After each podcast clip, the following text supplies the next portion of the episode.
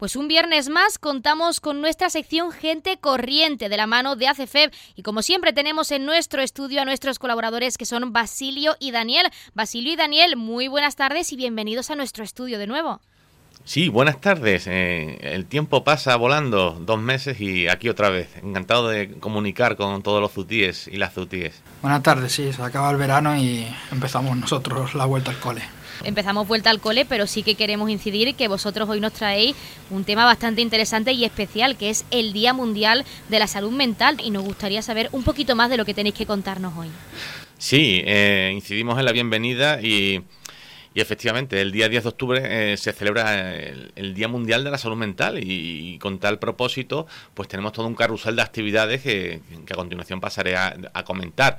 Sin embargo, queremos hacer primero un capítulo de agradecimientos porque resulta que el Club Deportivo Polillas, en su memorial Álvaro López Rodríguez y Ana López García, pues nos donó la recaudación del torneo y estamos encantados con esos 2.000 euros, que, una cifra estupenda que servirá para reforzar nuestros programas y, consideramos que es de justicia eh, valorar esa actitud tan solidaria. También tenemos que poner en valor eh, que recibimos, en Salud Mental Ceuta CFE, recibimos eh, la medalla de bronce al mérito penitenciario la semana pasada en, los actos de la Merced. Y, y sí, es que por, por, 14 años llevamos allí interviniendo con personas reclusas que tienen un problema de trastorno mental. La vida tiene una ley no escrita que es que siempre estamos en condiciones de volver a, empezar y, el bienestar no entiende tampoco de, barreras ni de fronteras y nosotros buscamos también el bienestar de, de nuestro colectivo que por, algún tropiezo en la vida pues mm, tiene privada la libertad por un periodo, pero allí estamos eh, para, para, que, para educarlos en psicoeducación, para que recuperen habilidades sociales, para el día después cuando hayan cumplido con la sociedad puedan integrarse como miembros de, pleno derecho. No sé si qué valoración tienes tú de una persona trastorno mental en, privada de libertad. Eh, necesitaría otro tipo de recursos, ¿no, eh, Daniel? bueno, Creo que hay una relación con, la Constitución, con el principio de reinserción de la pena, en el sentido de que la pena no está pensada para... Hay una parte de retribución a la persona, pero está pensada para reinserción social. Evidentemente, si, una persona tiene un, un problema de salud mental, esa persona necesita unos recursos más específicos, una adaptación de la pena, de la privación de libertad, con el fin de que esa persona no entre en un círculo de la cárcel, ¿no? que se conoce en el mundo de la criminología. Sí, bueno, y hablaremos de la salud mental como derecho y con la suerte de que tenemos a Daniel que, es jurista, o sea que le vamos a exprimir esa información a, tope. Y mm, porque si bien siguiendo las indicaciones de la Federación Mundial este año es la temática es la salud mental como derecho. Sin embargo, también hacemos hincapié en que el 16 de octubre eh, nuestra organización Salud Mental cumple 30, 30 años, no, no, no es poco, no es poco. Yo he, vivido la mitad del recorrido, pero previamente hubo allí una, sobre todo unas madres coraje que, que, sacaron eh, nuestra organización desde cero, con una sala de juntas prestada y poco a poco fue evolucionando hasta ser lo que es hoy, que tiene todos los programas y, este, nuestros usuarios están eh, atendidos de una manera muy profesional y cumplimos un servicio con la sociedad. Pero vamos con ese carrusel de actividades que tenemos en Ceuta con motivo del Día Mundial. Y empezamos el 10 de octubre con nuestra tradicional mesa informativa en la calle. Nos encanta tomarle el pulso a, la gente por la calle porque es en el, en el, tú a tú donde la gente se conciencia mejor sobre lo que es la salud mental y allí tendremos una actividad de sensibilización basada, basada en, los aspectos de la salud mental eh, a lo largo de las etapas de la vida también con un concurso Mentalízate, con una ruleta, una especie de trivial, donde con, con, la excusa de algunas preguntas, pues tomaremos el pulso a ver cómo está el nivel de, de la calle y aprovecharemos para, para incidir en el conocimiento que tenemos nosotros. Eh, aprovecharemos para presentar nuestro calendario, que un, año cumple un año más y siempre con los motivos de Ceuta, que a todo el mundo le gusta tener sus fotos de Ceuta en, casa, y la lectura de la proclama y el manifiesto, que este año el manifiesto lo leerá una persona que, es usuaria, o sea, que es compañera nuestra de, de ACF y un manifiesto que se ha elaborado por el Comité Pro Mental eh, a nivel nacional y, también con un lema que este año es eh, salud mental, eh, salud mundial, un derecho universal. Es un lema que se votó dentro de nuestra organización con más de 2.000 votos y es lo que a nivel nacional va a ser la que marque el tema, la temática de estos actos. Seguimos con nuestras 18 jornadas, el 19 de octubre, Día Mundial de la Salud Mental, porque qué, qué importante es el conocimiento. Cuando la información tiene algo de calidad lo llamamos conocimiento y eso, es lo que buscamos, ¿no? que, la, gente tenga conocimiento, que tenga un lenguaje.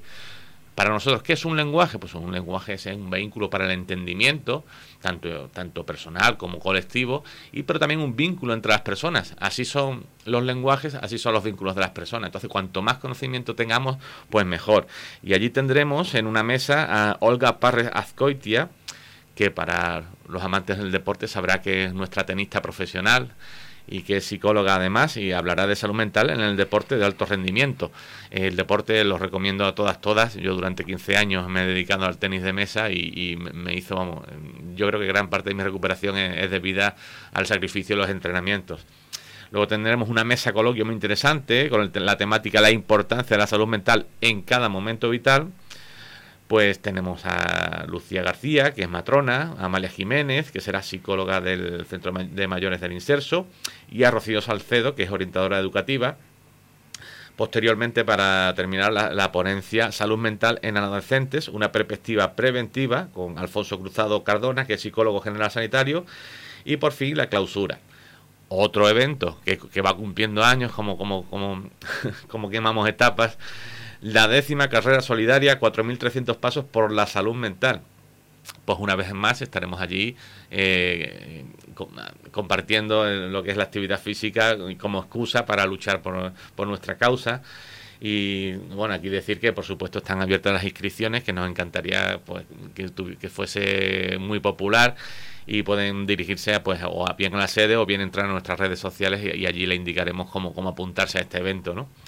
Y por fin en el, quinceavo concurso de carteles, ya, ya los, números romanos estos van siendo ya más largos, quinceavo concurso de carteles, como pasa el tiempo y también se han eh, abierto el plazo de inscripciones y, esperemos que con la ayuda de, profesores y tal, pues tenga tirón y, nuestros chicos de, y chicas de, del instituto, pues, pues, pues se expresen ¿no? para, para, para poner en valor el significado de lo que es la salud mental.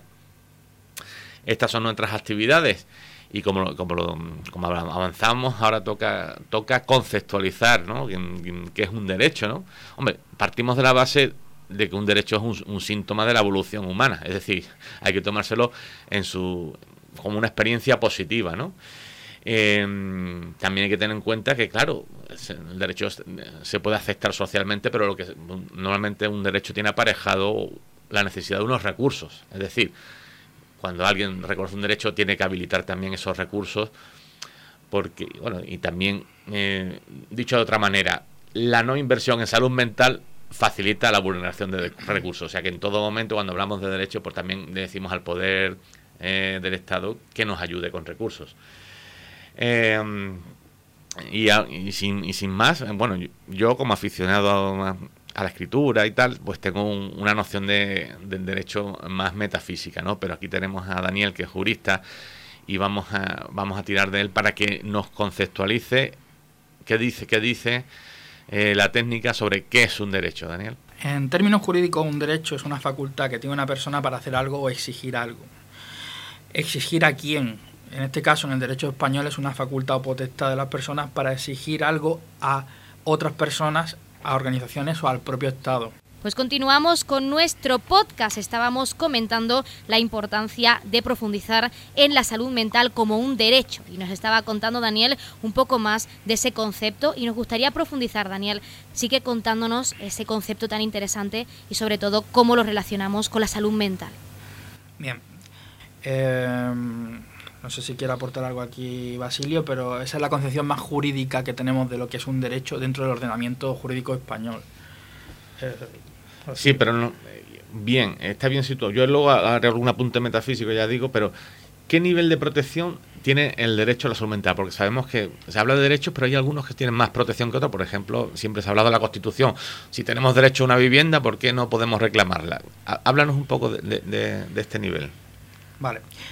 Para ello sí, sí, que tengo que hacer una introducción, es decir, la Constitución cuando se, cuando se consensúa eh, elabora una serie de derechos que tienen una protección jurídica especial, que están en el título primero, en el capítulo segundo, en la sección primera, que van del 15 al, al 29, y se le suele incluir el 30.1, el 14 y en este caso el artículo 10 de la Constitución que hablábamos nosotros en relación con el 43. Voy. Es decir, el artículo 43 de la Constitución es ese típico derecho que tú dices, derecho a la vivienda, que es un derecho político, es un derecho de desarrollo es un derecho que habla del derecho a la salud de las personas, tanto a tenerla, a recuperarla como a conservarla. Ese derecho es un derecho en relación con el Estado y con la organización política del Estado que puede influir a nivel judicial.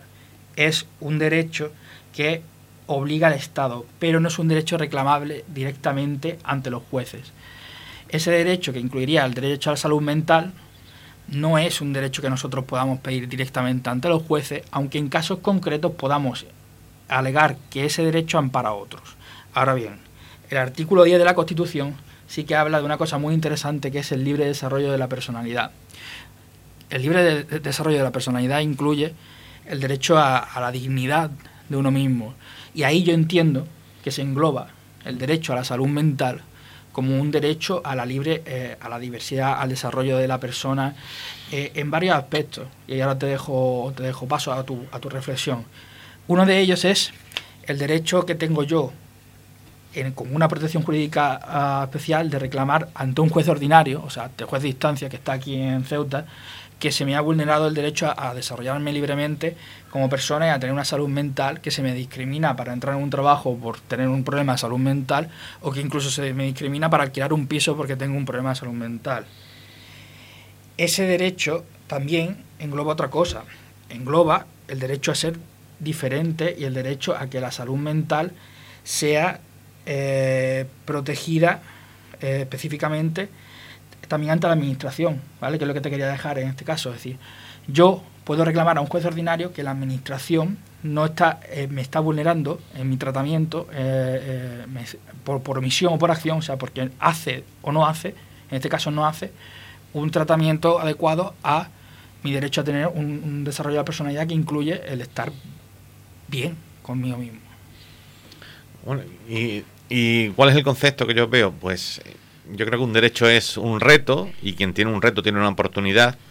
Es una llamada de atención sobre la condición humana, es un reconocimiento de la diversidad, es un vehículo para el entendimiento, es el fundamento de un proyecto de vida, es el vínculo entre las personas, es un foco de, de comprensión,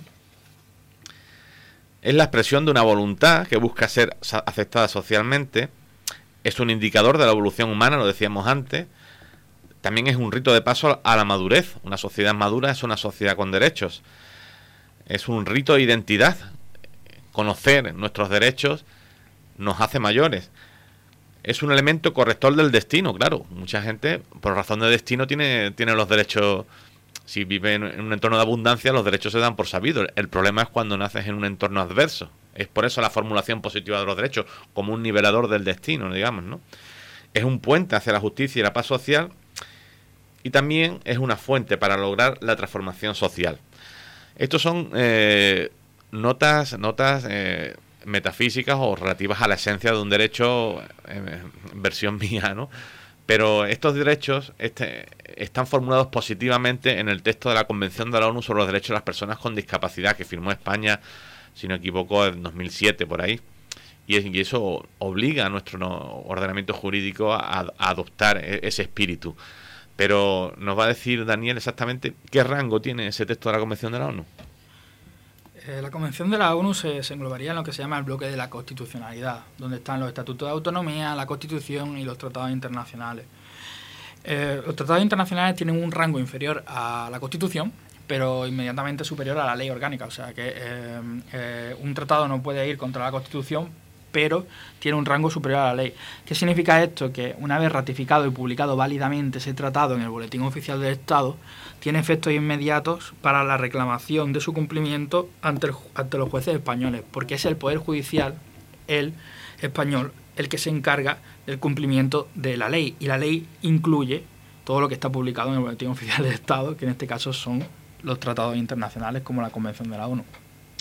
Sí, bueno, gracias a, ese texto ya se han ido logrando cosas, porque Aquí viene, viene un relator que hace otro tiempo a hacer su informe, a ver cómo estamos avanzando y, y tirón de orejas a tirón de orejas, pues hemos, hemos conseguido, por ejemplo, el derecho al voto, eh, se han acabado con las esterilizaciones forzosas.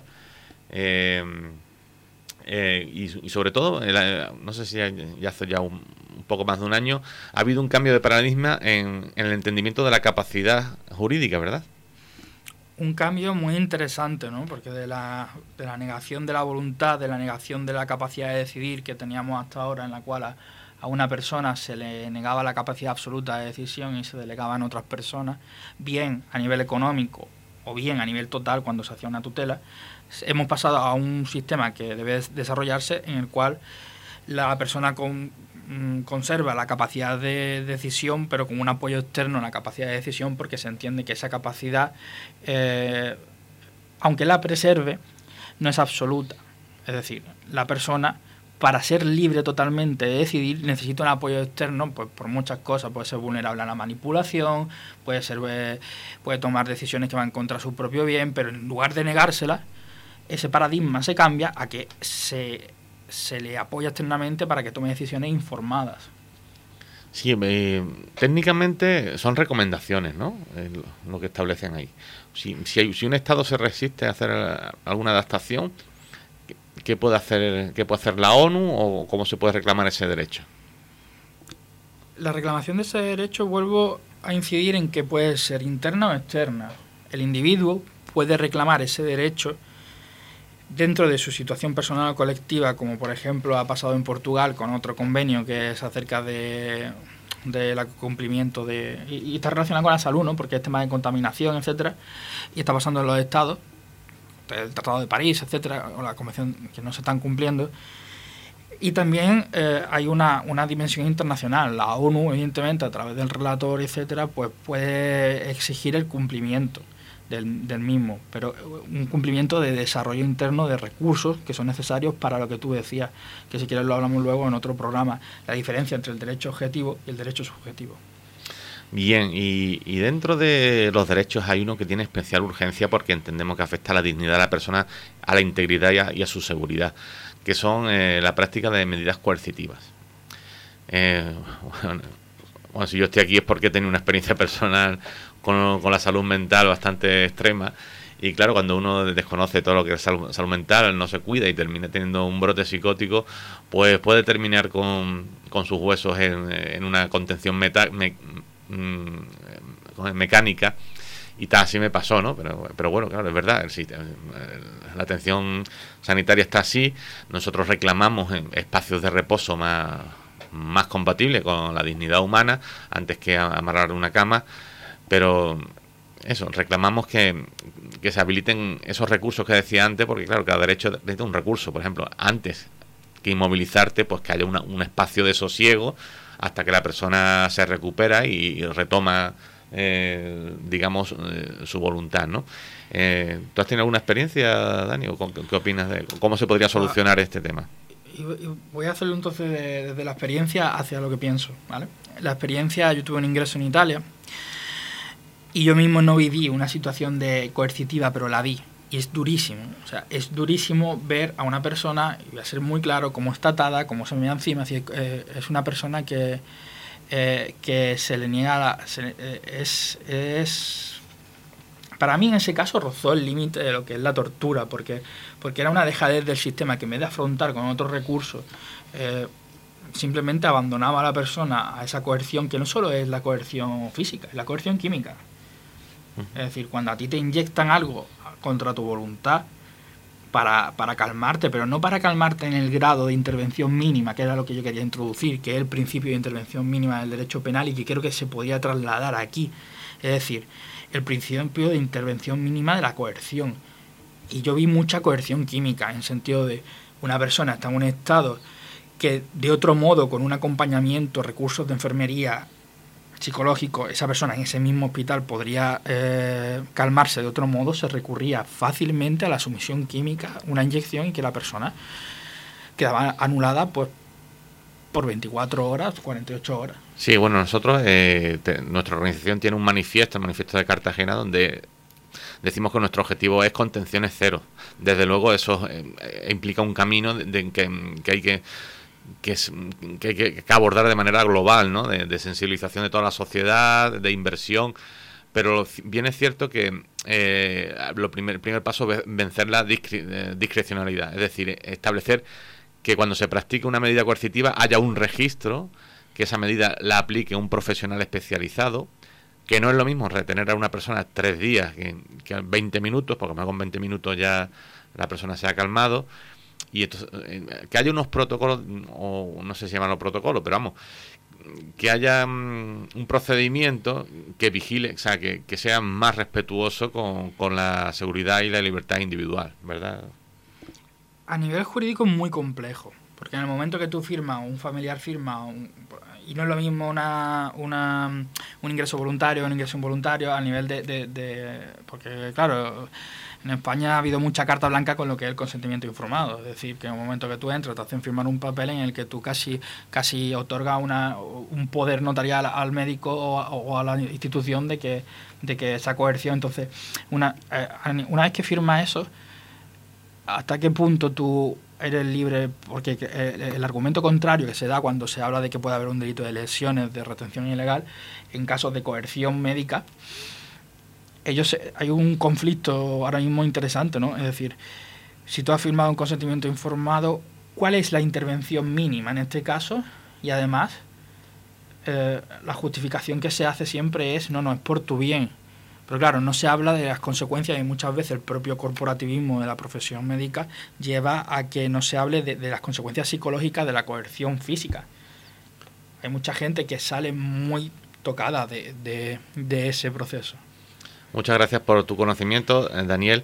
Bueno, pues habéis tenido un recorrido por lo que pensamos nosotros y, nos despedimos aquí en el sentido de que eh, esperemos que la salud mental vaya subiendo de rango y, la gente le dé la importancia que se merece y, que, y que no se intervenga la salud mental solamente cuando se ha producido una pérdida significativa, que ya, ya todo el sistema se complica, sino que aprendamos a, cuidar la salud mental desde que somos niños, en el, colegio, luego posteriormente en el, entorno laboral, en la sociedad en general, porque es mejor siempre fortalecer la salud mental que no esperar a que se deteriore y, tener entonces que, articular todo tipo de medidas que, además con la escasez de recursos que estamos viviendo y se viven más en el sistema sanitario, ¿no? Somos conscientes de los recortes y creemos que lo más inteligente es eh, hacer una cultura de la salud mental que, se centre en el cuidado y en el fortalecimiento y en el disfrute del bienestar, porque el bienestar es, el, suelo sobre el que nace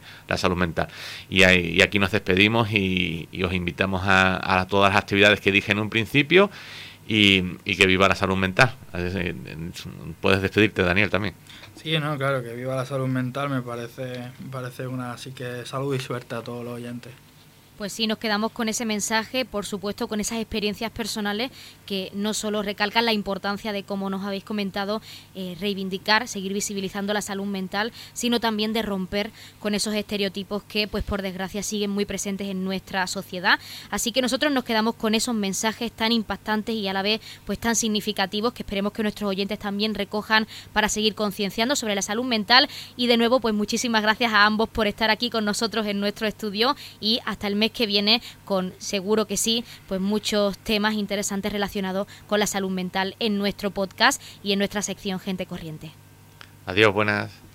Buen mes de derecho en cuanto a la salud mental. También nos quedamos con esas actividades tan interesantes que se vayan se van a llevar a cabo pues por ese Día Mundial de la Salud Mental. Por supuesto, hasta aquí dejamos nuestra sección en nuestro programa Más de uno Ceuta, nuestra sección de gente corriente, pero como ya saben, todos nuestros oyentes tienen disponible en nuestra página web pues ese podcast completo donde ahora incidiremos en ese concepto de derecho relacionado con la salud mental. De nuevo, agradeceros la participación en nuestro programa, en nuestra sección de gente corriente un viernes más, un mes más y por supuesto estaremos muy al tanto de lo que tengáis que traernos el mes que viene. Muchísimas gracias. Gracias a vosotros, encantados.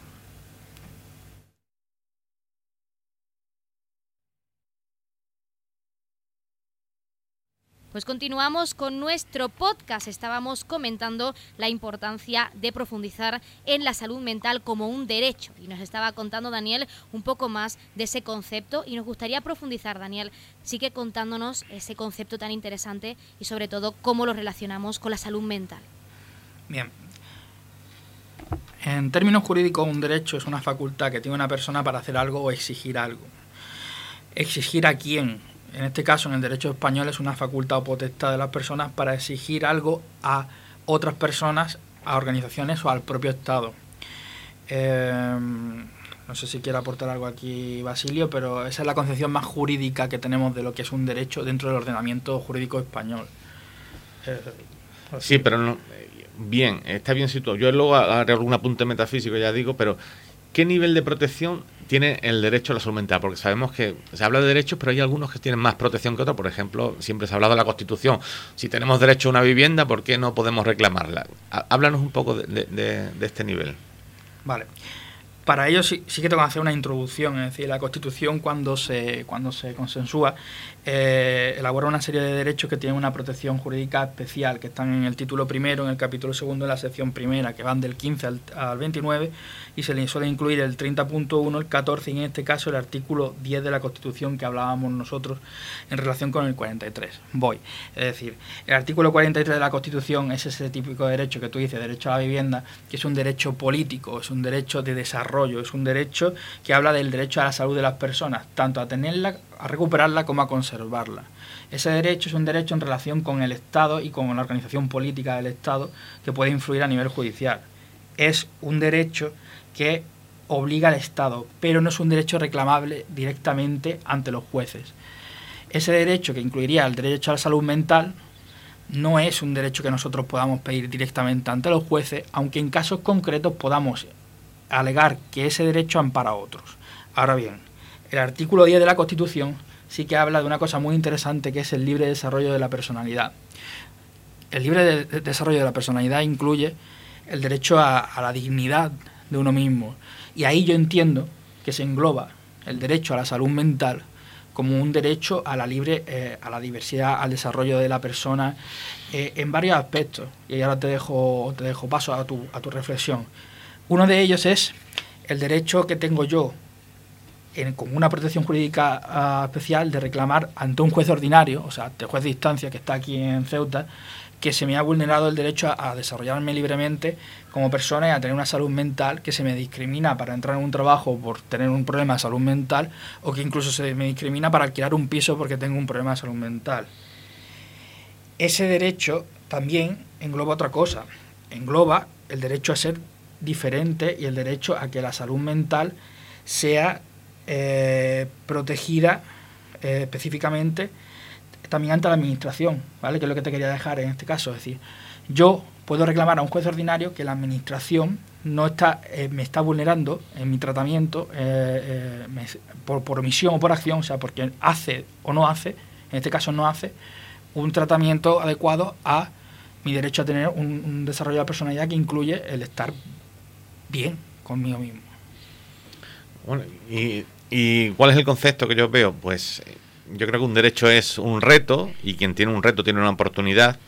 Es una llamada de atención sobre la condición humana, es un reconocimiento de la diversidad, es un vehículo para el entendimiento, es el fundamento de un proyecto de vida, es el vínculo entre las personas, es un foco de, de comprensión, es la expresión de una voluntad que busca ser aceptada socialmente, es un indicador de la evolución humana, lo decíamos antes, también es un rito de paso a la madurez. Una sociedad madura es una sociedad con derechos. Es un rito de identidad. Conocer nuestros derechos nos hace mayores. Es un elemento corrector del destino, claro. Mucha gente, por razón de destino, tiene, tiene los derechos. Si vive en un entorno de abundancia, los derechos se dan por sabido. El problema es cuando naces en un entorno adverso. Es por eso la formulación positiva de los derechos, como un nivelador del destino, digamos, ¿no? Es un puente hacia la justicia y la paz social y también es una fuente para lograr la transformación social. Estos son eh, notas, notas eh, metafísicas o relativas a la esencia de un derecho, en versión mía, ¿no? Pero estos derechos este, están formulados positivamente en el texto de la Convención de la ONU sobre los Derechos de las Personas con Discapacidad que firmó España, si no equivoco, en 2007 por ahí. Y, eso obliga a nuestro ordenamiento jurídico a, adoptar e, ese espíritu. Pero nos va a decir Daniel exactamente qué rango tiene ese texto de la Convención de la ONU. Eh, la Convención de la ONU se, englobaría en lo que se llama el bloque de la constitucionalidad, donde están los estatutos de autonomía, la Constitución y los tratados internacionales. Eh, los tratados internacionales tienen un rango inferior a la Constitución, pero inmediatamente superior a la ley orgánica. O sea que eh, un tratado no puede ir contra la Constitución, pero tiene un rango superior a la ley. ¿Qué significa esto? Que una vez ratificado y publicado válidamente ese tratado en el Boletín Oficial del Estado, tiene efectos inmediatos para la reclamación de su cumplimiento ante, ante los jueces españoles, porque es el Poder Judicial, el español, el que se encarga del cumplimiento de la ley. Y la ley incluye todo lo que está publicado en el Boletín Oficial del Estado, que en este caso son los tratados internacionales como la Convención de la ONU.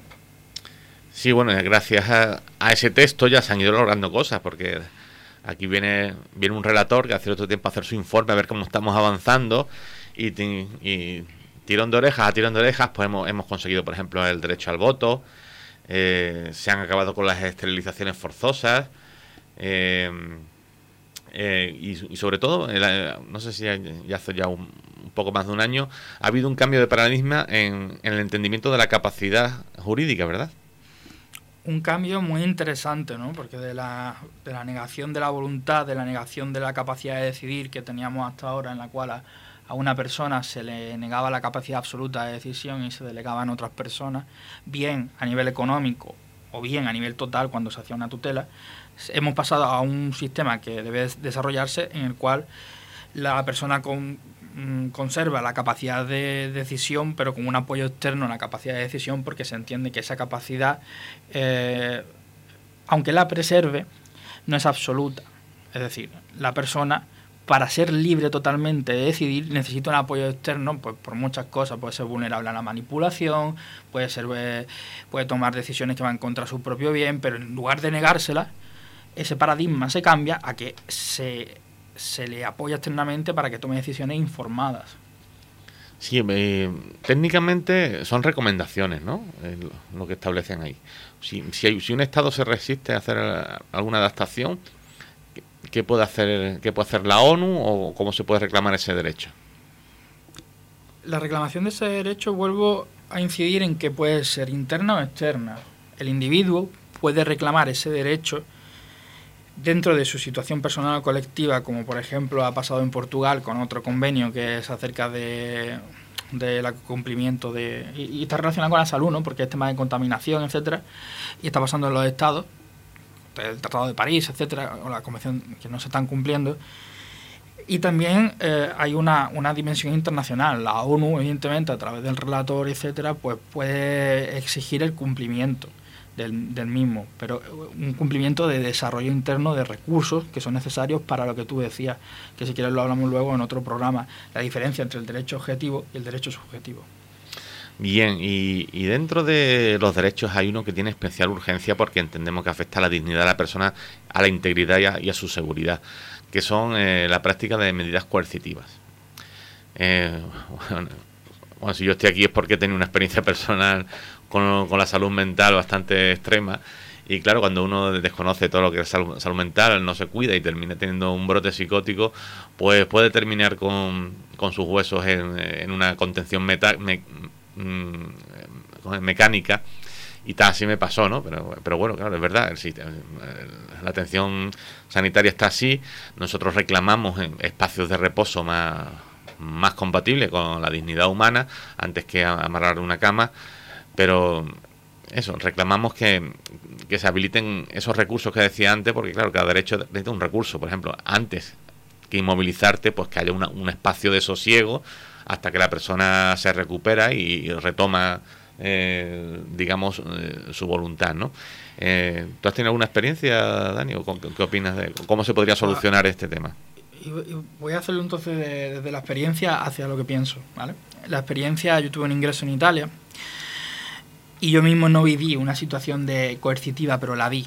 Y es durísimo. O sea, es durísimo ver a una persona, y voy a ser muy claro, cómo está atada, cómo se me da encima. Eh, es una persona que, eh, que se le niega la, eh, es, es para mí en ese caso rozó el límite de lo que es la tortura, porque, porque era una dejadez del sistema que en vez de afrontar con otros recursos, simplemente abandonaba a la persona a esa coerción, que no solo es la coerción física, es la coerción química.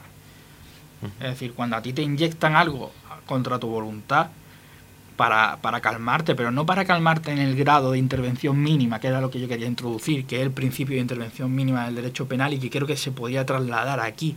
Es decir, el principio de intervención mínima de la coerción. Y yo vi mucha coerción química, en sentido de una persona está en un estado que de otro modo, con un acompañamiento, recursos de enfermería, psicológico, esa persona en ese mismo hospital podría eh, calmarse de otro modo, se recurría fácilmente a la sumisión química, una inyección y que la persona quedaba anulada pues por 24 horas, 48 horas. Sí, bueno, nosotros, eh, nuestra organización tiene un manifiesto, el manifiesto de Cartagena, donde decimos que nuestro objetivo es contenciones cero. Desde luego eso eh, implica un camino de, que hay que que, es, que hay que, abordar de manera global, ¿no? De, sensibilización de toda la sociedad, de inversión.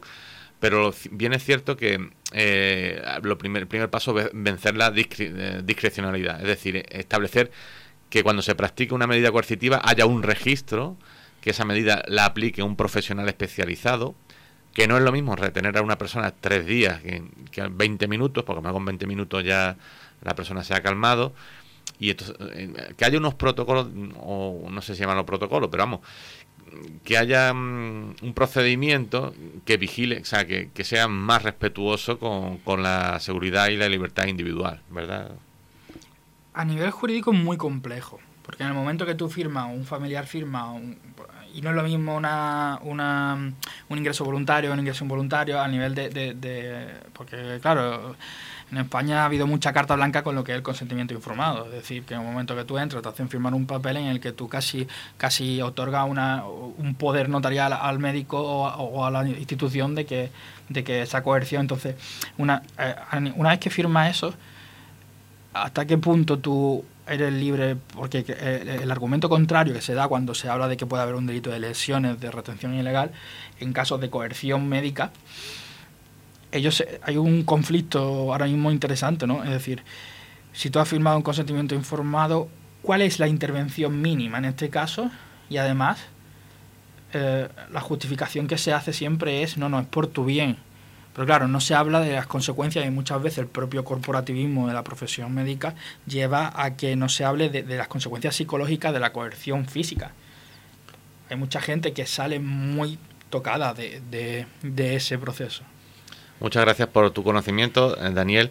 Bueno, pues habéis tenido un recorrido por lo que pensamos nosotros y, nos despedimos aquí en el sentido de que eh, esperemos que la salud mental vaya subiendo de rango y, la gente le dé la importancia que se merece y, que, y que no se intervenga la salud mental solamente cuando se ha producido una pérdida significativa, que ya, ya todo el sistema se complica, sino que aprendamos a, cuidar la salud mental desde que somos niños, en el, colegio, luego posteriormente en el, entorno laboral, en la sociedad en general, porque es mejor siempre fortalecer la salud mental que no esperar a que se deteriore y, tener entonces que, articular todo tipo de medidas que, además con la escasez de recursos que estamos viviendo y se viven más en el sistema sanitario, ¿no? Somos conscientes de los recortes y creemos que lo más inteligente es eh, hacer una cultura de la salud mental que, se centre en el cuidado y en el fortalecimiento y en el disfrute del bienestar, porque el bienestar es, el, suelo sobre el que nace la salud mental. Y, aquí nos despedimos y, os invitamos a, todas las actividades que dije en un principio y, que viva la salud mental. Puedes despedirte, Daniel, también. Sí, no, claro, que viva la salud mental me parece, me parece una así que salud y suerte a todos los oyentes. Pues sí, nos quedamos con ese mensaje, por supuesto, con esas experiencias personales que no solo recalcan la importancia de, como nos habéis comentado, eh, reivindicar, seguir visibilizando la salud mental, sino también de romper con esos estereotipos que, pues por desgracia, siguen muy presentes en nuestra sociedad. Así que nosotros nos quedamos con esos mensajes tan impactantes y a la vez, pues tan significativos que esperemos que nuestros oyentes también recojan para seguir concienciando sobre la salud mental. Y de nuevo, pues muchísimas gracias a ambos por estar aquí con nosotros en nuestro estudio y hasta el mes que viene con seguro que sí, pues muchos temas interesantes relacionados con la salud mental en nuestro podcast. Adiós, buenas. Buen mes.